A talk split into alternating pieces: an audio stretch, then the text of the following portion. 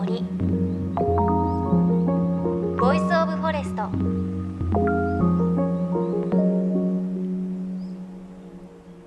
おはようございます。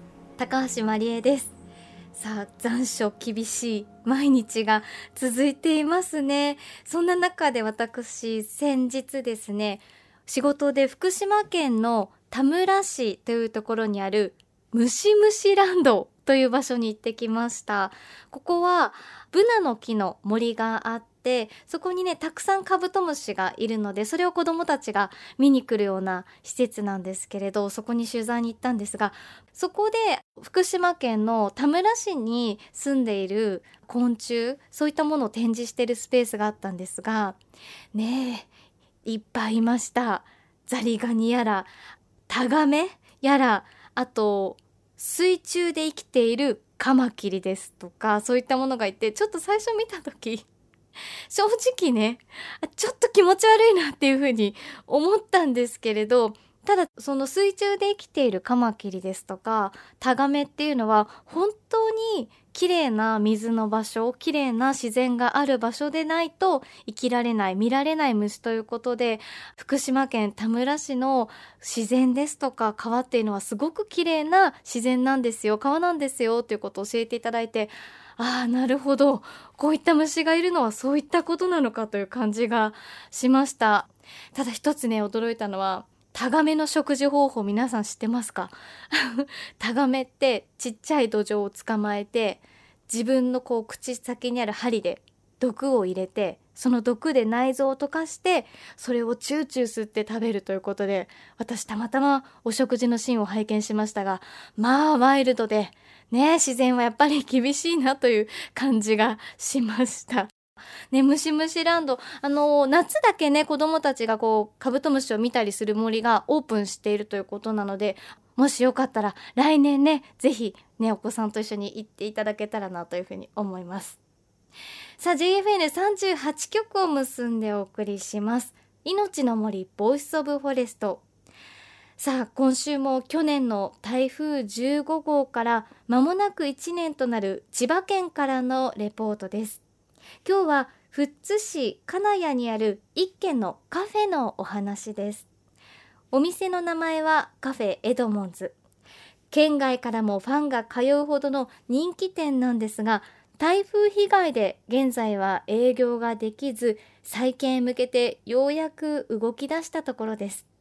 そんなカフェエドモンズのマスターのお話お届けしたいと思います。さて今回レポートする千葉県富津市金谷漁港のすぐそばにあるカフェエドモンズ。こちらはすぐそばに鋸山そして富津の海が広がるロケーションにある古民家カフェです。何でも60年前に岐阜県の白川郷から移設された合掌造りの建物が空き家になっていたのを活用してカフェを始めたんだそうです。その経緯をカフェのマスター青山清和さんに伺いました。まああの僕は最初この311の津波があったじゃないですか東北で。それで金谷のこの漁港にもお客さんが全然来なくなっちゃって。でここの地主さんたちがまあ本当に津波っていう影響でもうお客さん来ないからっていうことで。で僕は友達だったんで東京からじゃあコーヒーあの入れるような場所があればって言ってこの古民家を貸していただいたんですね。これが2012年のことです。そしてカフェエドモンズはマスター青山さんの人柄ととびきり美味しいコーヒー。そして合掌造りの建物の雰囲気で県外からも通い詰めるお客さんがいるほどの人気店になっていったんです。ところがそんなカフェエドモンズも去年相次いだ台風で大きな被害を受けてしまったんです。去年の台風の被害は凄まじかったですか、うん、そうですね。あのもう屋根全部飛んで全壊扱いになってしまってそれでまあもう中も竜巻で巻かれちゃって美術品も2000点ぐらいぐちゃぐちゃになって中にあるものは大体あのうちの代々から集めて300年ぐらい前からのいろんな美術品がいっぱいあってでいいものも悪いものもまあ、ごちゃごちゃになって飾ってあるんですけど約2000点以上ありましたね。代々っていうのは？まあ大体代々。お父様。そうですね。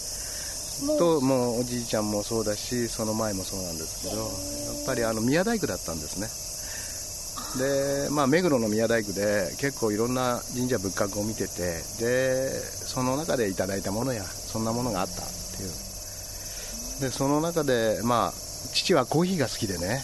で本当に南国で農園も手伝ってるぐらいそのぐらい好きな父だったんですけどまあ僕も小学校の最初の頃もう何年だろう56年ぐらいの時には焙手焙煎庭でやりましたからね。手コーヒー焙煎って何ですいやかコーヒー豆あるじゃないですか。あれ生の豆をはい。網に乗っけてそれで手でこう焙煎機使わないでね。そんなのが当たり前でね。まあ珍しかったですよね。そんなことやってる人が。50年前に。今じゃ当たり前ですけど。それでまあコーヒー企業は父も集めてたしで僕も一時休んだんですけどなんだかんだあのいろいろい今度新しくしたらまた磨いてねもう錆びてきちゃったもんいっぱいあるけどね今回で。また並べて展示して、まあ、コーヒー美術館のようにいろいろと展示したいと思います。そそれだけ今お話を聞いてると、うん。本当に中もぐちゃぐちゃになっちゃって私だったら諦めちゃいそうになるんですけど頑張ろうって思ったきっかけとかあります、あのもちろんあの焙煎機が置いてあったんですけどその焙煎機のところの土間入り口のところだけ残ったんですよ全開の中で。で完全に動きましたのでいやこれはやれってことかなとかね。でまた僕焙煎が好きでね。もう焙煎だけ入れると手焙煎入れればもう50年やってて豆はもう店内にも常にあの100種類200種類の豆は置いてあってそれでいつでもお客さんの注文で焼いてあげるっていうことでね。そんな体制をとってたんですけどまああの焙煎機だけは無事だったんでまた焙煎に力入れていこうかなと。でみんなに新鮮な今日後で食べてもらいますけどもう飲むコーヒーじゃなくてもうポリポリ食べて美味しいんでね、新鮮だから。そう。えだからぜひ味わってもらいたいし。ー、でも焙煎機だけ綺麗に残ってたってすごくないですか？それ不思議。本当に不思議あとは全滅ですからだからそれは何か意味合いがあるかなと思って。だからうちの支配人が折れずに動いてる姿と焙煎機がしっかりと動いた。この2つで再建を決意したっていうのはもう事実ですね。こうして始まった再建への道のり。今は年内の復活を目指して片付けなどが行われているところでした。あの屋根はすでに新しいもの貼られているんですがただお店の中もかなり被害があったためこちらがねまだまだ大変だということです。で青山さんが再建を決意した理由の一つ焙煎機。どんなものなのか実際に見せていただきました。じゃあ土間のとこだけ。あーあ合唱館って書いてある看板があって。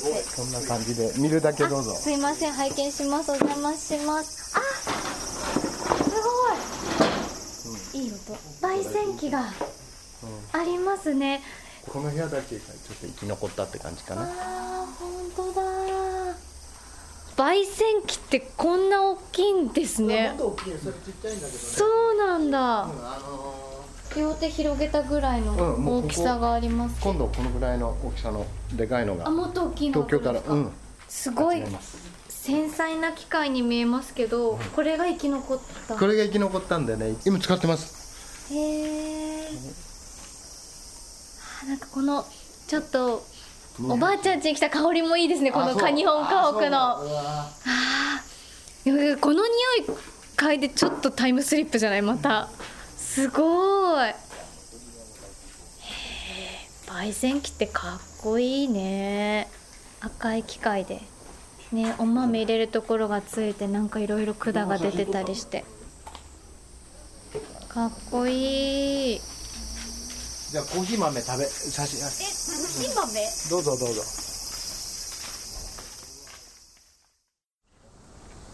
コーヒーのこれは原種でエチオピア産のコーヒーですどうぞ召し上がって。味わいが、はい、いただきます。うん。あすっきり美味しいですね。ワインのような感じ方をする暑い中でのアイスコーヒー。アイスコーヒーね美味しいよね。美味しい。先ほど飲んだアイスコーヒーありますよね。はい。コーヒー豆がいっぱい、うんまあ、どうぞこう。あれ？食べられるんですか？えー、いい香りがしますここから。食べてまあ気管に入らないようにはい。これコーヒーも食べれるんだ。うんよく唾液と混ぜて気管に入っちゃうと咳き込んじゃうから。すごい美味しい。っていうかでしょ？ほろ苦くて噛んだ瞬間にふわってコーヒーのいい香り、うん、とちょっとワインのような。しかも噛んでいくとだんだん苦みが、うん、でもそんなに強くないでしょ、うん。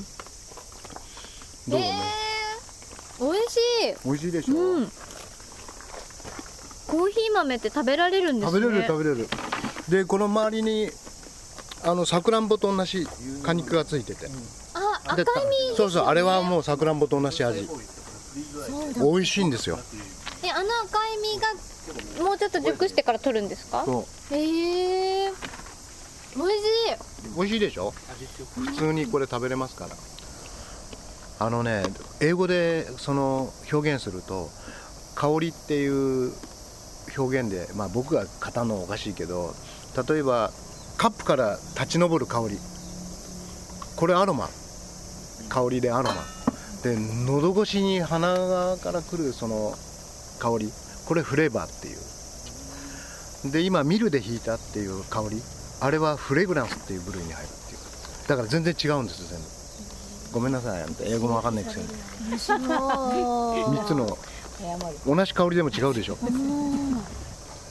それコーヒー屋さんも知らないよみんな。知ってるけどその香りっていう言葉しか言わないからで間違って使ってる人が多い。いいねこのフレグランスみたいな。言うんだけどとかあこのフレーバーいいねとか言うけども実際にはその使い分け喉越しと違うんだよ